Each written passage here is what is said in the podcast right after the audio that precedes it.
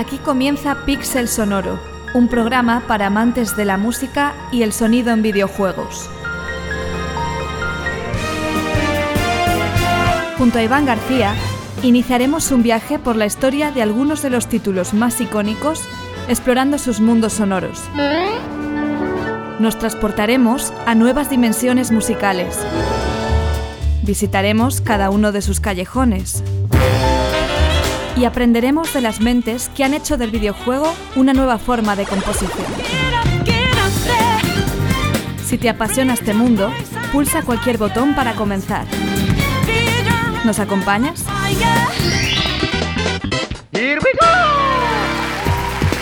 Bienvenidos amigos y amigas a otra edición de Pixel Sonoro, ya sabéis, vuestro podcast sobre música y sonido en videojuegos.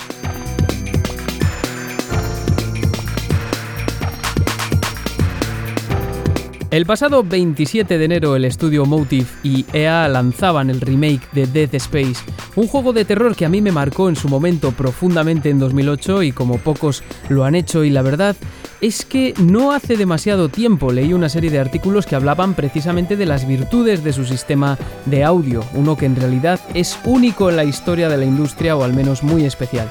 Este sistema recibió el nombre de Fear Emitters, emisores de miedo, puesto que consistía en la adhesión de multitud de puntos en el juego de cualquier tipo que emitían pistas o cambiaban los parámetros de las que ya se estaban reproduciendo y que es una auténtica locura cuando se presenta durante el gameplay.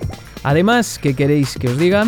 Hay una buena historia detrás de la banda sonora compuesta por Jason Graves, de su estética y también sobre los métodos de composición y especialmente miedo, muchísimo miedo el que vamos a pasar hoy. Así que ya lo siento, pero nos adentramos poquito a poquito en sus fauces sonoras. ¿Os venís o qué?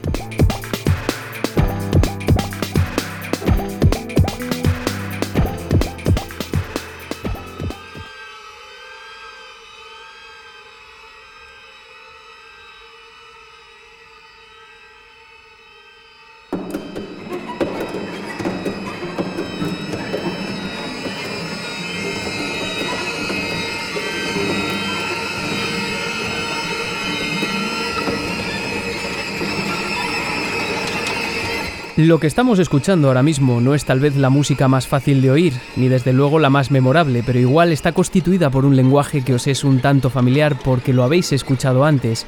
Y ya de paso os recomendaría que os fueseis acostumbrando porque el episodio de hoy no va a ser fácil de escuchar, por lo menos en lo relativo a la música, pero sí que va a ser muy rico en lo referente al concepto que hay tras la aplicación de esa música. Lo que estamos escuchando es la obra Trenody for the Victims of Hiroshima, una obra de 1960 compuesta por un compositor polaco llamado Krzysztof Penderecki que integró, junto a otros compositores modernistas, lo que se denominó la Nueva Escuela de Polonia. Witold Lutowski y Henry Gorecki fueron las otras dos figuras principales de esta escuela. La obra, que se creó como una forma de crítica hacia el imperialismo de Estados Unidos, se encuadra en una corriente estilística conocida como texturalismo, puesto que se caracteriza por la utilización de la masa sonora como elemento fundamental. Penderecki, a diferencia de otros autores de esta corriente, buscaba no las alturas, entendidas como el tono del sonido, sino su aglutinación, combinando elementos del canto litúrgico con líneas estables. El conjunto, estaréis conmigo, es como de una sonoridad terrorífica, y precisamente por esta búsqueda de alturas, Penderecki gusta de emplear la notación gráfica, es decir, diferentes formas de notación gráfica en papel para representar el gesto y no únicamente el tiempo y la altura, que es lo que suelen representar las partituras convencionales. Un trino, por ejemplo, se manifiesta mediante una ondulación en la línea, y en otros puntos la notación sirve para diferenciar los diferentes tipos de ataque. La notación, en cualquier caso, se refiere, por consiguiente y de manera fundamental, a lo temporal y al gesto, con todo lo que ello engloba. Cuando sí interesa que haya una altura definida, por ejemplo, se escribe y se escribe además teniendo en cuenta la densidad que se busca a su alrededor. La dinámica y el timbre también se marcan cuando son necesarias y de forma bastante precisa, pero compleja. El resultado es, en fin, lo estamos escuchando, ¿no? Es sobrecogedor y dotado de un buen grado de indeterminación, puesto que, al final, el intérprete es quien tiene que desentrañar y accionar en base a esas notaciones.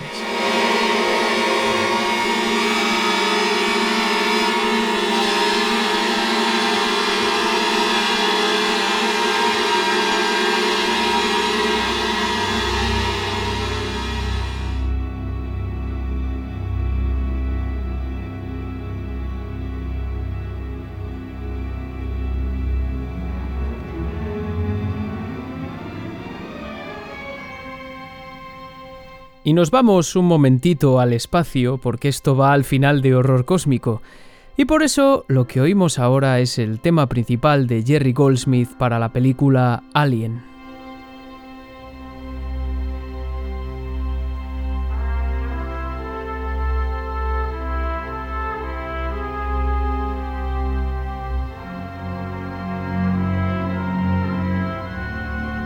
La técnica de Penderecki, si bien igual no os ha resultado muy fácil de digerir, que puede ser, resulta espectacular por el manejo de esas masas sonoras y quizá precisamente por la capacidad expresiva que le confirieron estos sonidos. Terminó trasladándose también al cine de terror. Lo hizo especialmente a partir del momento en el que se integraron varias de sus obras en la película El Resplandor de Stanley Kubrick. Estas fueron El despertar de Jacob, De Natura Sonoris 1 y 2, Utrenja 1 y 2 y de manera muy relevante Polimorfia.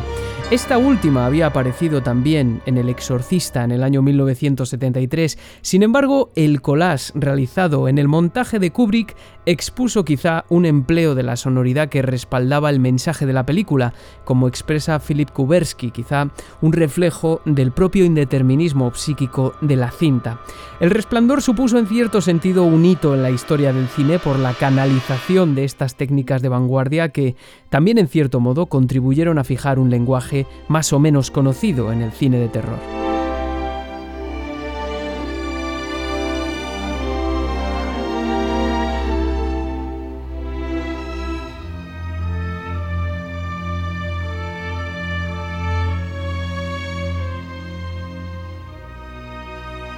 Hay un artículo muy interesante sobre el análisis de esta película publicado en la revista Cibetrans por José Luis Centeno, que os dejaré en la descripción y que ha sido valioso para esta parte. No obstante, habréis notado que ha cambiado todo lo que es, era también la atmósfera sonora de Penderecki. Efectivamente, aquí en Alien se interponen otros elementos todavía más reconocibles. Hay un lenguaje más amable y familiar quizá que podemos relacionar con una orquestación postromántica y con un tipo de cine más popular, como quizá es el de la ciencia ficción. El caso es que si se aísla esta banda sonora, la de Alien, algo que yo generalmente no recomiendo para hacer ningún análisis, aunque en este caso es apropiado, repararemos en que existe una cierta dualidad musical, como he dicho, que puede hacer referencia a varios personajes y situaciones de la película, empezando por las progresiones armónicas seguramente transformacionales que incorporaron esas sonoridades del espacio, pero que en última instancia supone una especie de colisión entre lo humano y lo que no es humano. Y no solo lo que no es humano, sino lo que es brutal, lo que es terrorífico, lo que es en definitiva la otredad a la que se refiere un autor de referencia para este podcast como es Mark Sweeney. Y el caso es que, para este autor, para Mark Sweeney en cierto sentido, el cómputo sonoro global que propone la Nostromo tiene cierta representación o se ve trasladado cuando nos subimos a bordo del terrorífico USG Ishimura en Death Space, pero con ciertas particularidades que profundizan en la visceralidad del argumento que propone el juego y desde luego debido también a la interactividad que es inherente a él.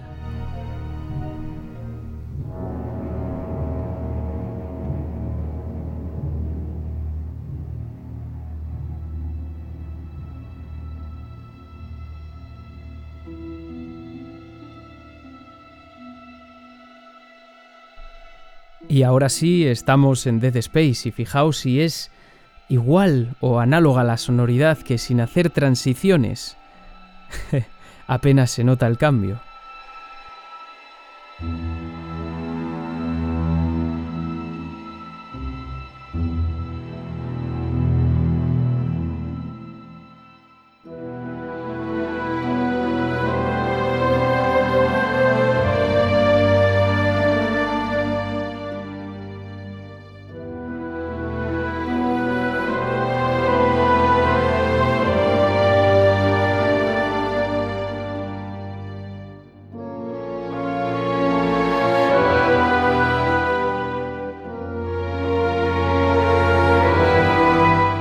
Ahora sí, amigos y amigas, lamentando el caso, nos trasladamos a las oscuras entrañas de la nave USG Ishimura en la que se desarrolla Death Space.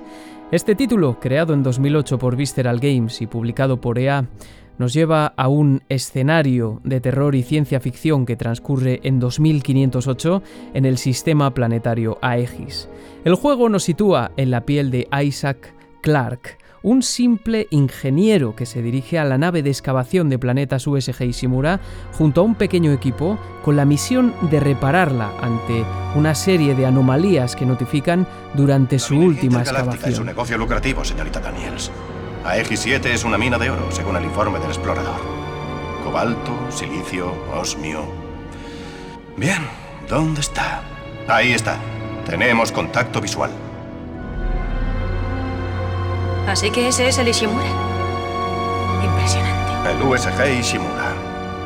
La mayor extractora planetaria de su clase. Y esto es importante, puesto que una de las razones de Isaac para acudir a la USG Ishimura es un preocupante vídeo que recibe por parte de su novia Nicole, médico especialista a bordo de la nave, en el que ya se deja entrever cuál ha podido ser el problema algún tipo de infección. No obstante, bajo mi opinión, uno de los puntos más atractivos de Death Space es que su escenario, aparte de terror, no solo tiene que ver con los elementos que remiten a la ciencia ficción por sí misma, sino que además tiene ese punto de recurrencia a lo religioso que hace especial también a sagas como Doom o Resident Evil y que es ciertamente atractivo.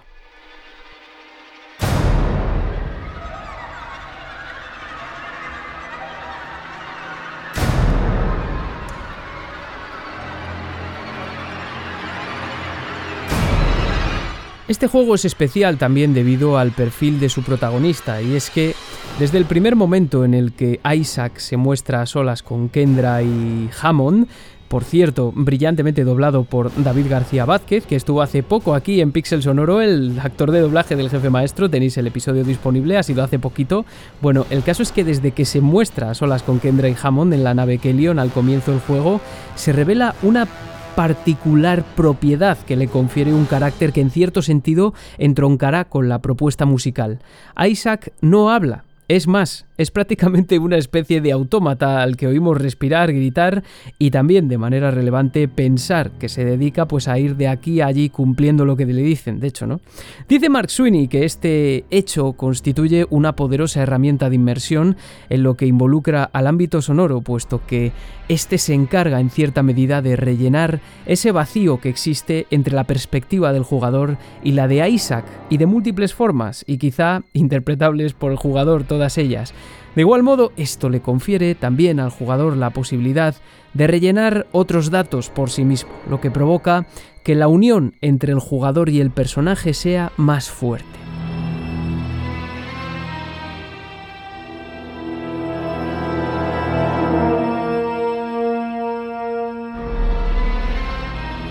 Al igual que sucedió en su momento con Jerry Goldsmith, quien llevaba experimentando con formas de introducir nuevas sonoridades en el cine desde El planeta de los simios de 1968, el autor de la banda sonora, Jason Graves, tuvo que realizar un importante trabajo de estudio de las sonoridades que quería plasmar en el videojuego. De este modo, al igual que sucedía con Alien, Mark Sweeney aprecia en Dead Space una doble vertiente estética musical que pone de relieve dos posiciones principales. De nuevo, una humana vinculada a la música durante las escenas cinemáticas y la amenaza de la otredad de la que hemos hablado, de lo no humano, durante el gameplay principalmente.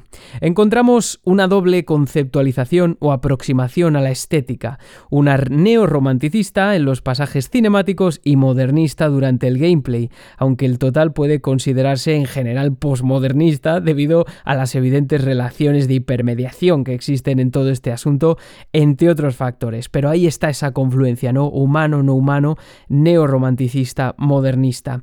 Aquí destacan, como señala Mark Sweeney, el empleo de técnicas extendidas y las grandes masas texturales de los sonidos estridentes y los clústeres que remite directamente a las técnicas que veíamos al principio de Penderecki, de las que eh, tanto eh, se ha hecho eco el cine. Cada una de estas posiciones contrapuestas o mundos sonoros, como son denominados por el autor, cumpliría una función emocional y aquí de manera muy explícita de texturización del argumento también, en el sentido en que se trata quizá de la representación del mundo contemplado por un personaje que no puede expresarse con palabras y que retrata el entorno pavoroso al que se ve sometido.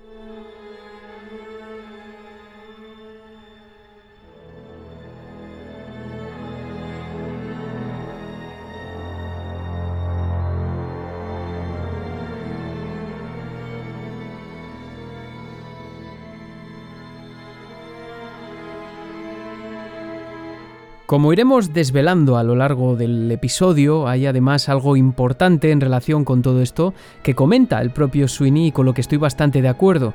En Dead Space las barreras entre el sonido, es decir, entre los efectos y la música, se encuentran muy difuminadas, así como también entre lo que es diegético y lo que es extradiegético, incluso entre aquello que no se puede considerar dentro de la diégesis propia, como los pensamientos, la imaginación de Isaac, ¿no? O lo que podemos pensar que se encuentra en su imaginación.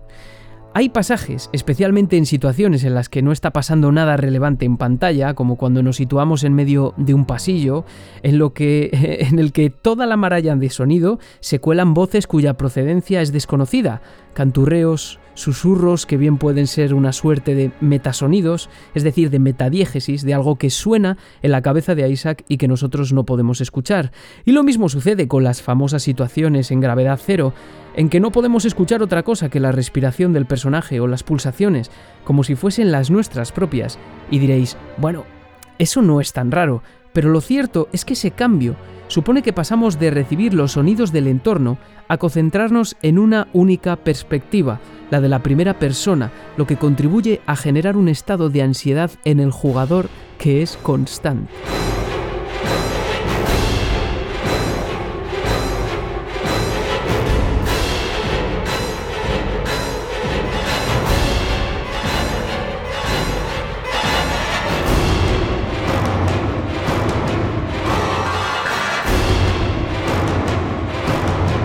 Bueno, es una sonoridad muy agresiva en la que aparecen timbres un poco extraños, ¿no? Y vamos a ir viendo también por qué.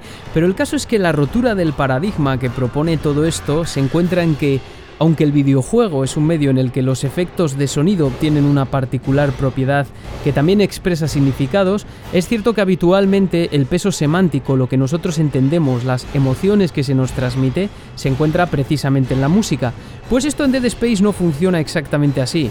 Por ejemplo, el escritor Bernard Perron eh, dice que la música de Death Space es una cacofonía disonante a muy alto volumen y Sweeney, quizá desde la perspectiva de Isaac, dice que el sonido ambiente en este caso necesita estar orquestado por un agente vivo para que funcione como un lenguaje que contenga significados. Es decir, imaginaos que presenta esto en un panorama en el que se acaban confundiendo los efectos de sonido y la música. Luego vamos a ver más ejemplos.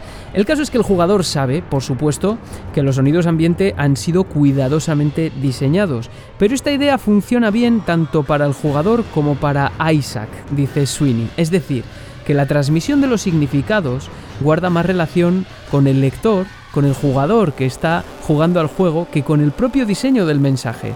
El terror, en definitiva, se encuentra en la forma en que tú interpretas o lees esos sonidos como jugador y posiblemente esta forma de difuminar barreras invita a que cada cual experimente el horror a su manera desde la piel de Isaac del avatar. Pixel Sonoro presenta Covermanía, un espacio para artistas independientes, con Pablo Naop.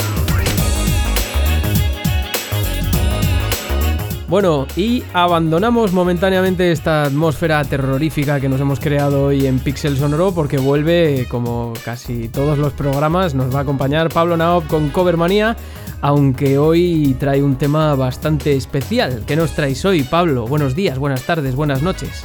¿Qué tal, Iván? Hola a todos los escuchas de Pixel Sonoro. Y sí, pues nuevamente toca la labor de aligerar un poquito la atmósfera con esta sección ya que, pues, ¿qué te puedo decir? Dead Space es uno de mis juegos favoritos y yo sé exactamente todo lo que evoca nada más hablar de Dead Space y sobre todo escuchar la música. Es que tú no, no Pablo Naop todavía no ha escuchado el episodio. Hay veces que hacemos un poco como la, ficción de que él ha estado, pero este no ha sido el caso. En otros sí, por ejemplo, en el, en el anterior que vino David Hernando sí que, sí que lo escuchó, pero en este no. Y, es que tú, bueno, no sabes la, la, detención que ha habido aquí. Bueno, te lo puedes imaginar, la detención que teníamos en el programa ahora y, qué bien que hayas venido a aliviarla. ¿Y eso? ¿qué, ¿qué, nos cuentas hoy? ¿Qué nos traes hoy, Pablo? Sí, pues en esta ocasión vamos a hablar un poco de el tema extralúdico en la música de los videojuegos, cómo ahora ha trascendido realmente el videojuego y se ha vuelto algo que los fans se apropian, modifican y pues llevan a otros niveles totalmente. No vamos a hablar de memes eh, y en específico uno del remake de Dead Space que pues surge a raíz de una tendencia en TikTok, nada más y nada menos. Mm. Eh, ¿te, parece, ¿Te parece si... Bueno, cuéntanos brevemente qué es el tema, porque no es exactamente un cover esta vez, o sí, sí que lo es, pero tiene más enjundia, ¿no? Y preséntanoslo, lo escuchamos y, ya, ya lo comentamos los dos.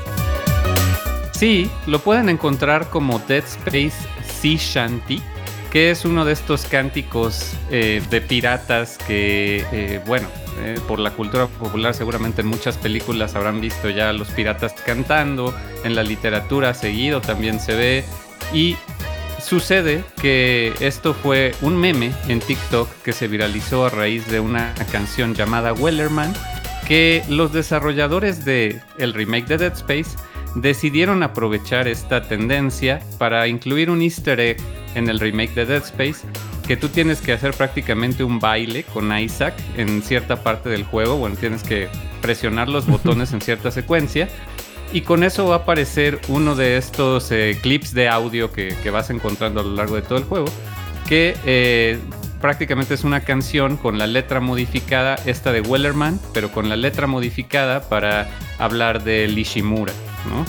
Y eh, los fans se han eh, volcado a hacer covers, como era de esperarse, de esta, podemos decirlo, pieza que no es tal cual parte del soundtrack, sino más bien un easter egg, pero pues ahí está, llamémosle cover o no. por si eh, acaso, por si acaso, por si alguien no nos, no nos entiende, primero vamos, vamos a escucharla primero, Pablo. There once was a ship from the sea, sea to Ishimura, USG. She cracked a moon with gravity. Go me, bully boys, go. Ha! Soon may the Callion come to save our souls and take us home. One day when the fixing is done, we'll take our leave and go. Three score years she served her tour, thirty planets cracked and more. The captain called no fry and swore he'd take that macaron Soon may souls and take us home. One day when the fixing is done,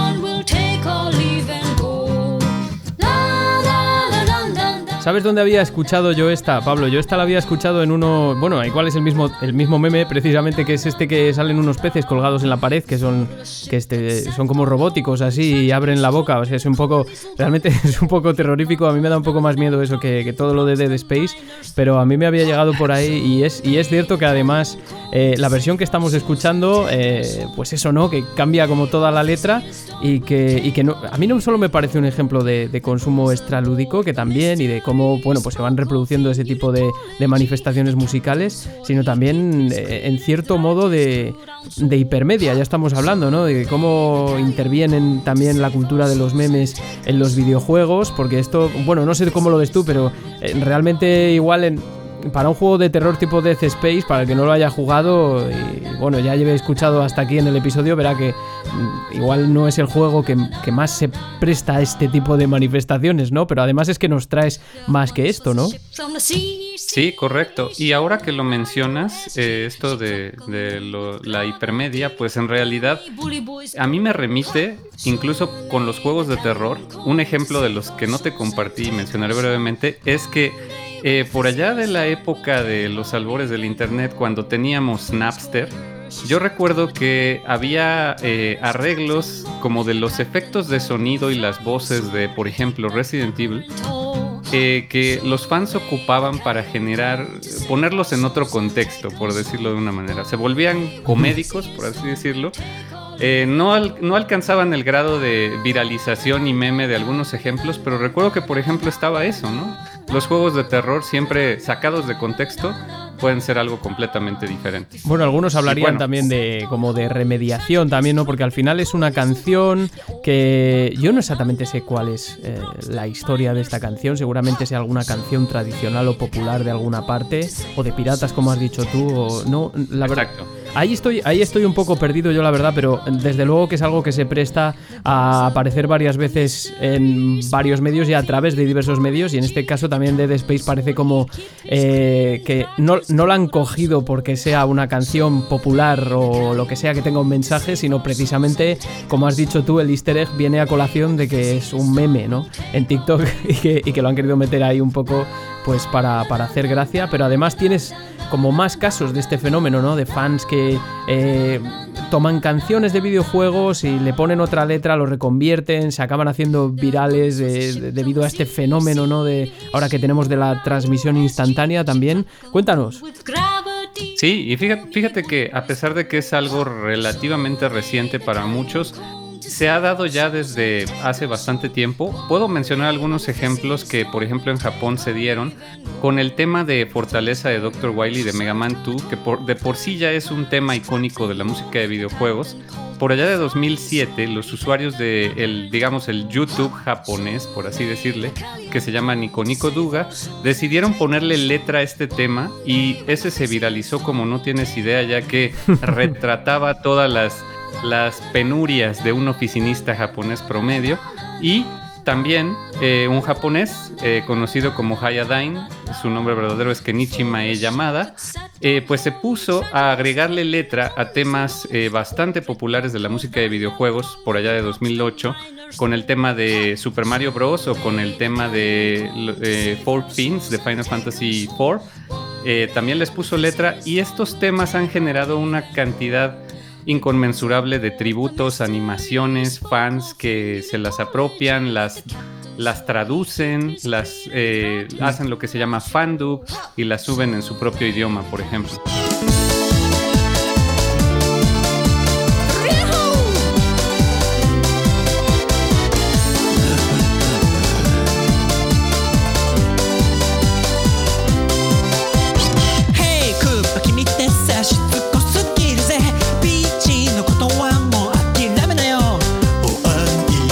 Al final son medios de canalización externos totalmente al videojuego y que demuestran también un poco todo lo que puede abarcar la música y todo lo que viene a ser el, producto, el texto que se, consume fuera de su ámbito original, que es el lúdico. A mí esto me recuerda un poco también a, algunas, eh, aquí en España, bueno, en México también, me imagino que pasará, pasaría en todas partes. Aquí en España hubo una época que, que cogíamos canciones, bueno, yo exactamente no, pero que cogíamos canciones eh, pop así famosas y, en los pueblos le cambiábamos el nombre pues hablando de cosechadoras, de cerdos, de pues ese tipo de cosas ¿no? que hay en, los pueblos y que al final se acababan haciendo canciones hiper famosas que estoy seguro que muchos de los oyentes que nos estén escuchando sabrán perfectamente a qué me refiero y que contribuían a que esa canción pues se hiciese todavía más conocida. Y, antes de. Antes me parece muy, muy interesante todo lo que nos, Vamos, es que este tema además yo tengo que reconocer que se lo puse muy difícil a Pablo. Se lo puse muy difícil porque dije, tienes que buscarme un cover relacionado con Death Space. Digo, como mucho te doy de margen hasta Resident Evil que ese sería muchísimo más fácil, pero digo, si puede ser de Dead Space mejor. Y la verdad es que me has traído un tema, un tema que, que, da para pensar, por lo menos. ¿Y tú has, jugado al, al, nuevo Dead Space? No, no he tenido la oportunidad, pero sí quiero. Y la verdad es que quiero jugar más el remake que, por ejemplo, Calisto Protocol. Sí, bueno, a ver, claro, es lógico. Sobre todo, sobre todo a, continuación pasaremos a contar un poco las virtudes de este eh, sistema de audio que incorporaba Dead Space. Y, mientras tanto, pues muchísimas gracias por habernos traído el contenido de hoy, Pablo. Ya sabes, eh, por supuesto, los jugadores que busquen ese easter egg del que hemos estado hablando y del que hemos escuchado la música también. Y yo ya te, vamos, te, te combino el próximo programa a ver esta vez con qué prueba te traigo a, a, Pixel Sonoro. La próxima será más Será más fácil, creo. A poco, a poco, te lo prometo. Muchísimas gracias, Pablo. Creo que este es el piano de Jason Graves. La idea es básicamente una caja de resonancia gigante, así que incluso si hablo así, hay como una gran reverberación gigante. Las cuerdas van a vibrar. Y puedo quedarme así durante 60 segundos.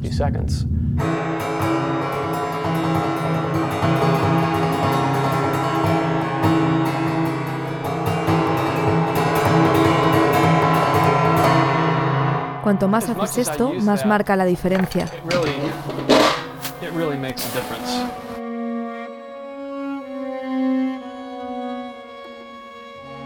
Tengo un gallinero fuera del estudio y empecé a buscar algo con lo que golpear el trozo de valla que nos sobró.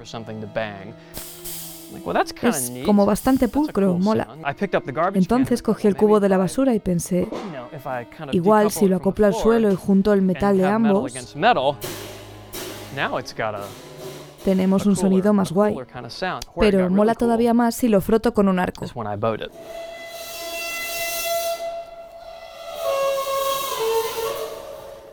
Es como un mini tiranosaurio rex enfadado. Y da igual donde lo frotes, tienes como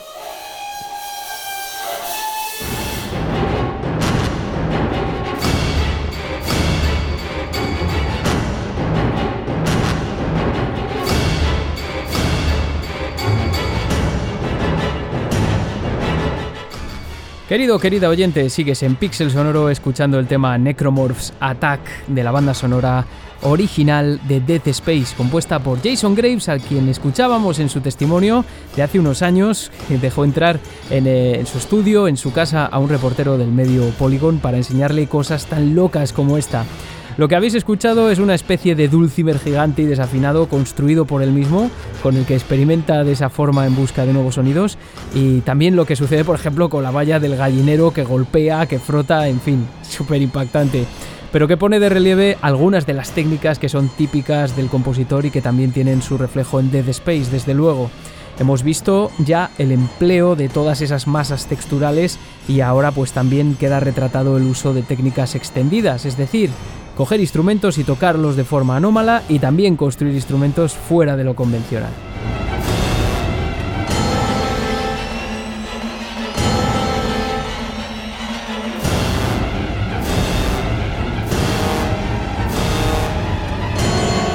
Madre de Dios, se había venido Pablo Nao para bajar las pulsaciones, desde luego ya estamos a tope, madre mía, parece que nos van a matar aquí. Bueno, querría comenzar esta segunda parte del programa con una frase de Bernard Perron, profesor de cine de la Universidad de Montreal y autor del libro The World of Scary Video Games, a Study in Videoludic Horror, donde dice literalmente que jugar a videojuegos de terror es en realidad una experiencia tan auditiva como visual. Yo personalmente creo que un juego como Dead Space demuestra ser el elemento que confirma esta aseveración y aquí poco a poco creo que os voy a convencer de ello. Con ejemplos de gameplay y todo, vais a ver, algo muy dinámico. Dice Perron que, a diferencia de lo que sucede con el ojo, el oído humano puede captar información proveniente de los 360 grados que lo rodean, por lo que es posible recrear la experiencia auditiva de cualquier ambiente sonoro real en un videojuego. Pensad en el impacto que tiene esto a la hora de mejorar la experiencia inmersiva, es decir, en el hecho de fusionar o acercar la realidad virtual con la realidad material o concreta del jugador. Es una buena manera de romper la cuarta pared, digamos, para que el juego invada el entorno real del jugador y a su vez defina el espacio lúdico.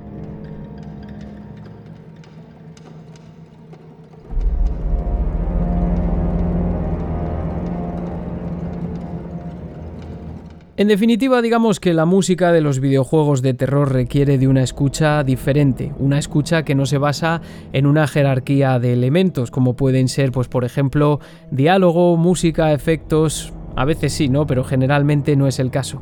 En cambio, esperamos percibir otro tipo de estímulos en el centro del campo auditivo.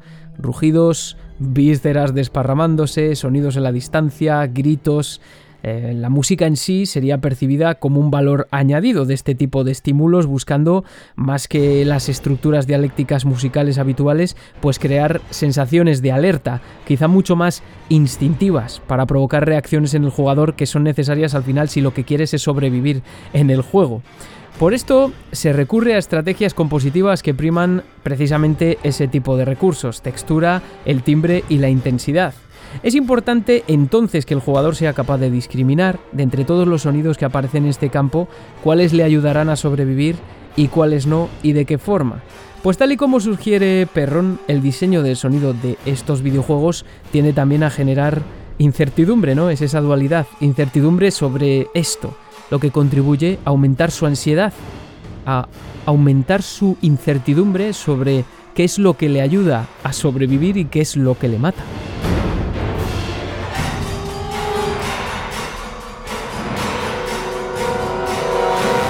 Porque claro, paradójicamente, al mismo tiempo, la mejor forma de crear un estado de incertidumbre y de ansiedad y de miedo en el jugador es derribar las barreras de la racionalidad sobre los estímulos sonoros que está percibiendo para crear esas situaciones de desconcierto, porque al fin y al cabo la fuente de todo temor humano, o al menos su foco más potente, es aquello que desconoce.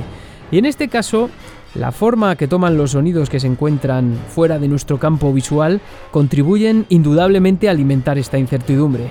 Los juegos de terror modernos en primera persona, por ejemplo, tienden a dejar que el jugador escuche los sonidos internos del personaje, respiraciones, por ejemplo, e incluso otro tipo de metasonidos a los que ya he hecho referencia, como pueden ser los pensamientos y también los susurros sin explicación, sin procedencia, ¿no? Escuchad, por ejemplo, este pequeño pasaje que he capturado yo mismo en mi partida de Dead Space para que comprobéis cómo aparecen estos susurros.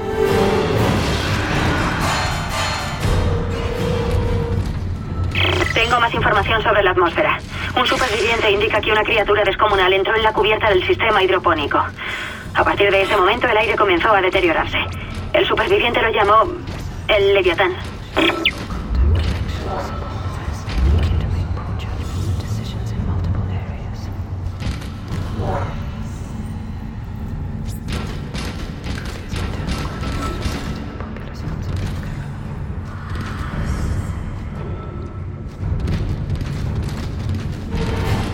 Podemos afirmar que el campo auditivo viene condicionado por la posición del avatar del jugador en este campo, en este caso, perdón, en el campo visual. Al menos generalmente, una buena manera de crear tensión es transgredir las concordancias que se esperan percibir entre el espacio visual y el campo auditivo. El punto de audición puede cambiar libremente en videojuegos, a veces de manera imperceptible, resultando ambiguo y poco realista también, aunque surte un efecto increíble. Es el caso de aquellos momentos en los que, por ejemplo, el necromorfo se encuentra en otra habitación y sin embargo percibimos su rugido como si se encontrase muy próximo a nosotros. Os voy a poner ahora otro fragmento de un lugar en el que realmente no ocurre nada. Es un sitio que está a salvo, pero próximo a un par de enemigos. Aparecen, además de otros sonidos ambiente bastante molestos, un coro de voces cuando el jugador apunta unas inscripciones extrañas en la pared y rugidos también que, por las características del cuarto, es imposible que provengan de ahí.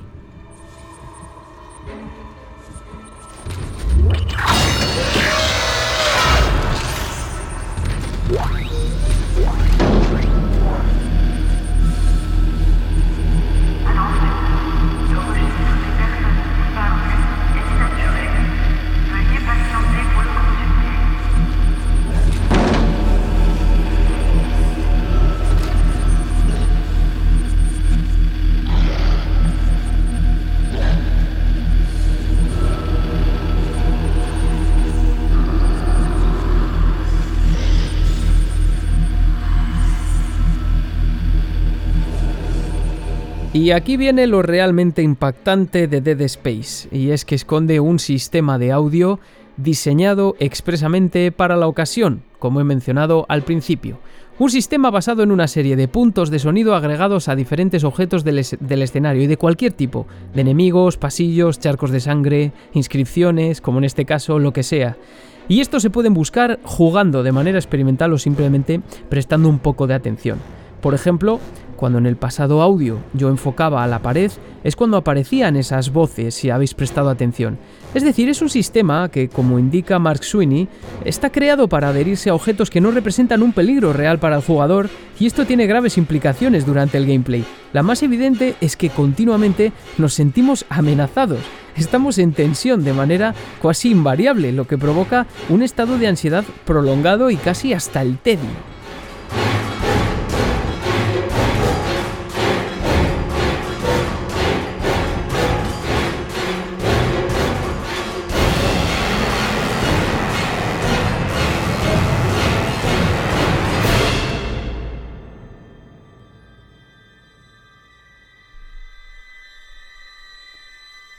Para Tedio, lo que tenemos aquí hoy. Madre mía. Aquí me gustaría establecer una pequeña comparativa en este parte. Bien, hemos escuchado dos audios de capturas de Dead Space bastante suavecitas, pero en los que ya se puede apreciar en cierto modo cómo funciona este sistema de Fear Emitters. Vale, pues una consecuencia de su diseño es que nos hace estar en tensión continua, como he dicho, y el estímulo de esta tensión aparece por la abundancia de sonidos y no por su ausencia, como podría ser otro enfoque. Lo que voy a reproducir a continuación es un extracto de gameplay de Resident Evil 2 del remake del comienzo del juego, la primera vez que aparece un chupóptero en el sótano de la comisaría.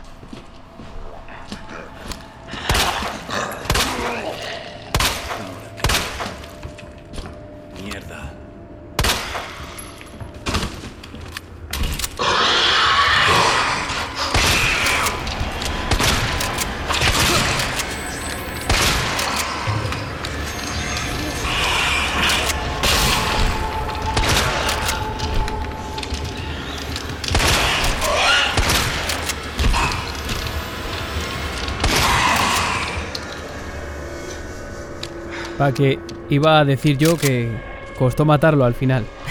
Lo que sucede aquí, para empezar, es que tenemos eh, dos planos bien diferentes, el diegético y el extradiegético. Es decir, más o menos yo soy capaz de diferenciar bien los sonidos que provienen del espacio virtual en el que se encuentra el personaje y que éste escucha y cuáles no, como la banda sonora. Apreciamos en la música pues sonoridades bastante similares a las que plantea Death Space y se nota bien cuando existe un cambio de intensidad en la composición cuando aparece el monstruo, aparte de los rugidos, ¿no? Y se produce esa confrontación. Pero en Resident Evil 2 la tensión proviene más bien de los pasillos en silencio, de la incertidumbre que provoca el no percibir qué es lo que vas a encontrarte detrás de la puerta, a diferencia de Dead Space. Por un ejemplo similar se encuentra en un juego que parte tal vez de este mismo enfoque y que estéticamente está muy relacionado con Dead Space. Estoy hablando de Alien Isolation. Bueno, eh, vuelvo a la franquicia Alien, un juego survival horror que si no habéis jugado, vamos, os lo recomiendo de aquí a Lima con un planteamiento que a mí pues me quitó el aliento, fresco y novedoso, y además respetuoso con el universo de Alien, debo decir, que propone un paisaje sonoro, silencioso, en el que los momentos de tensión se vinculan a la aparición del pitido del localizador que indica la proximidad del xenomorfo. Aquí el sonido indica que está cerca el monstruo, pero la incertidumbre proviene precisamente de no tener la certeza de en qué punto se encuentra. Atención, por favor, si estás, querido querida oyente, en un coche o en un ambiente ruidoso, agudiza el oído o simplemente déjate sumergir si te encuentras en un ambiente propicio. Vamos a escuchar cómo suena la proximidad del alien en los pasillos tenebrosos de la Estación Espacial Sebastopol.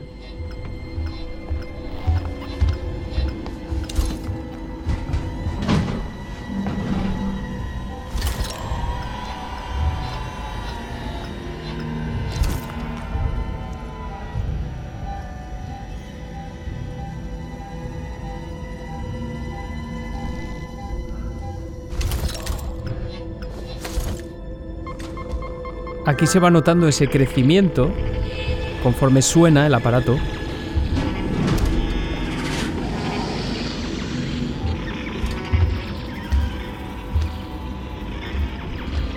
Y los pasos también, ¿no? Qué importante es localizar esa fuente. Está todo bastante claro en realidad aquí.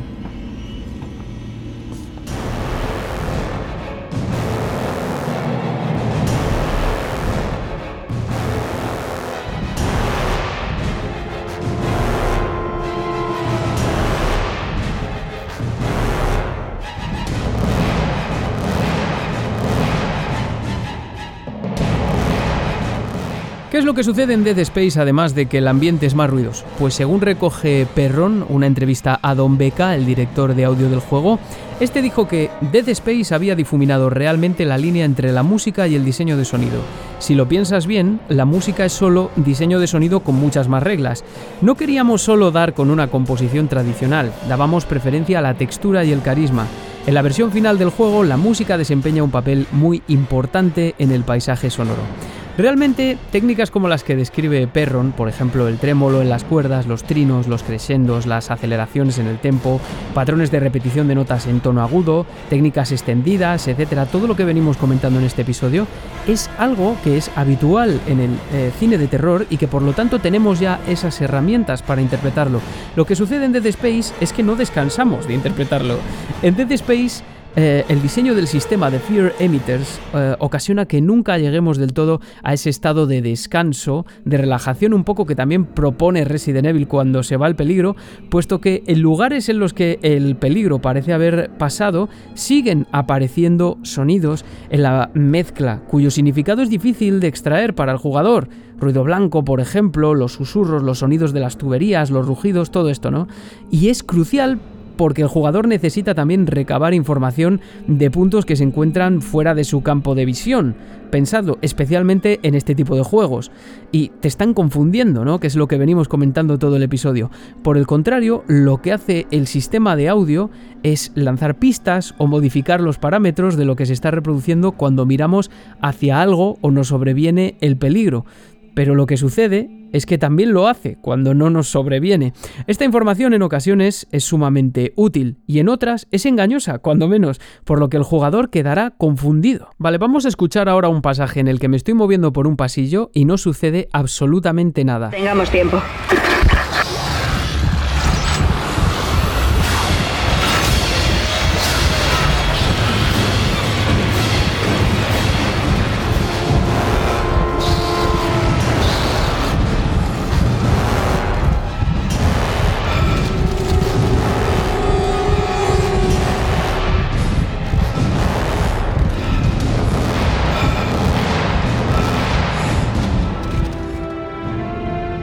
Fijaos qué pico de intensidad, cómo suena la música, ¿no? Eso no es normal cuando no hay una amenaza a la vista ni próxima. Es decir, con este diseño el jugador interpreta todo como un sonido de alerta y lo que es más tiende a confundir pues eso, el efecto de sonido con la música y fijaos qué importante, en Resident Evil por ejemplo estaba bien clara esa diferencia, hay efectos, hay música y eso lo utilizo para sobrevivir. Y sin embargo aquí es fácil que con el avance de la partida un clúster en los trombones interprete a niveles muy primarios como un sonido que proviene del espacio o del plano diegético. Además, la descompensación de los volúmenes que se experimenta en ocasiones tiende a confundir sobre la localización de las fuentes que los emiten. Los cambios en el volumen pueden indicar más o menos a qué distancia se encuentra la fuente, pero también se pueden utilizar para despistar, como todo en este juego. Sweeney apunta en definitiva a que el sistema de Fear Emitters constituye un narrador poco fiable, capaz de manipular la conciencia de Isaac o del propio jugador según se mire. Esto casa con la idea del autor de que, en ausencia de palabras de Isaac, la música, tanto en las cinemáticas como durante el gameplay, puede ser considerada como un medio de narración de lo que el personaje, incluso la situación, no cuenta.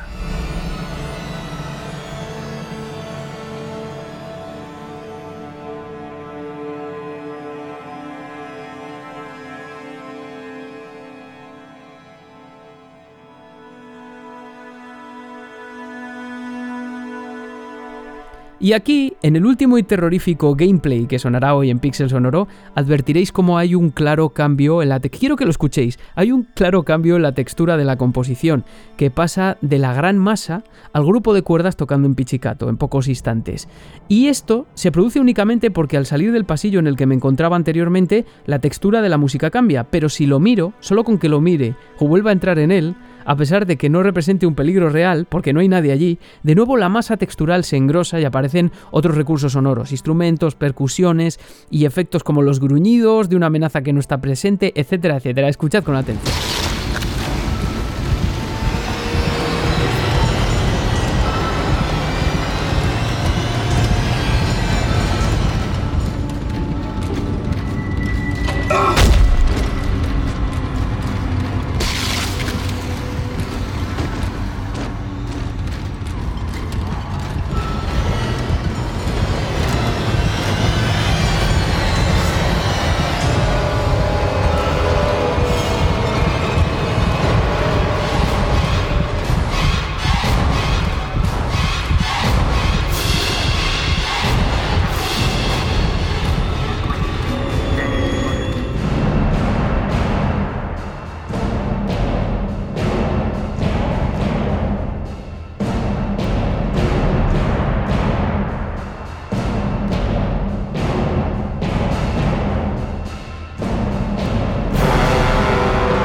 Queridos y queridas oyentes, hasta aquí el mal trago, prometido. Os animo a todos a experimentar con el sistema en el remake porque creo sé de leídas que es muchísimo más exagerado de lo que he presentado aquí y desde luego a probar de todas formas por vosotros mismos cuando estéis jugando a descubrir estos puntos de misión del miedo, del terror y comprender cómo funciona el sistema, que ya os avanzo que es algo apasionante y realmente complejo, que requirió de la grabación de multitud de pistas de varios minutos de duración que se reproducían en pasajes aleatorios, o sea que además es poco redundante, en fin, que es una auténtica pasada. ¿Y vosotros sabéis de la existencia de este sistema. ¿Qué os ha parecido el episodio? Desde aquí os recuerdo que siempre es interesante escuchar y hablar con vosotros sobre vuestras reacciones tanto en iVoox como en Twitter o Facebook o Insta y ahora también en Spotify. Animaos por favor y ahora permitidme que yo vaya cerrando la exclusa de la Nostromo.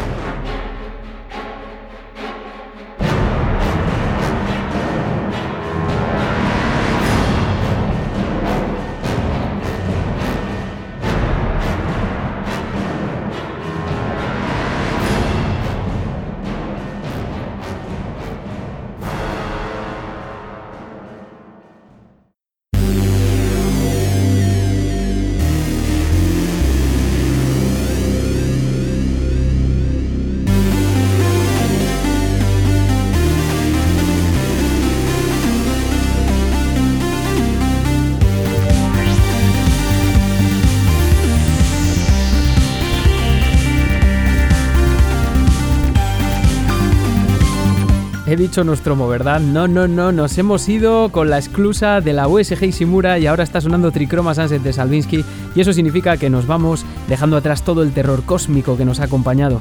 No es muy amigable que digamos, y no es muy amigable de oír, pero ¿qué queréis que os diga? Espero que lo hayáis disfrutado. Además, os recuerdo u os informo de que el contenido de este episodio más o menos está condensado y ampliado en un artículo que escribí para la maravillosa revista GTM en febrero. En serio, si os gusta la prensa escrita todavía, generalmente los números de GTM son una delicia en diseño, materiales y contenido.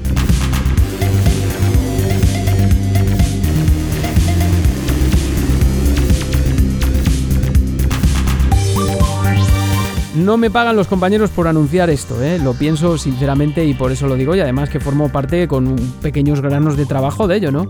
¿Qué me queda? Bueno, me queda saludar a la gente que sigue apoyando ahí siempre a mi amigo Alberto de Valladolid, que conocí trabajando en FNAC hace tiempo y que anda ahí comentando cada poco un máquina, a Jesús, a los habituales Kabuki Goemon, Alberto Villa, Javier Raimúndez, Gómez64, a los compis de la hora de los marcianitos, de Modo 7 Podcast y de Prestar Cook, al gran Tony de Sayonara Baby, a Jabo, a Descenders, a Lore, Kirby Horno, Guillejota, Janini, Sergio Brea, Aridani Cruz, Akira, Eloy Calvo, Nav77, a Eneco por supuesto y a los compañeros de Sin Pelos en los Beats que también me escribían bastante, Jorge Piñol, FP Jos, Antonio Hernández, un montonazo la verdad y, solo estoy mirando en Evox sobre todo, así da gusto. Aunque os recuerdo de nuevo que ahora también en Spotify se puede comentar como lo hace por ejemplo el genial David Kiko.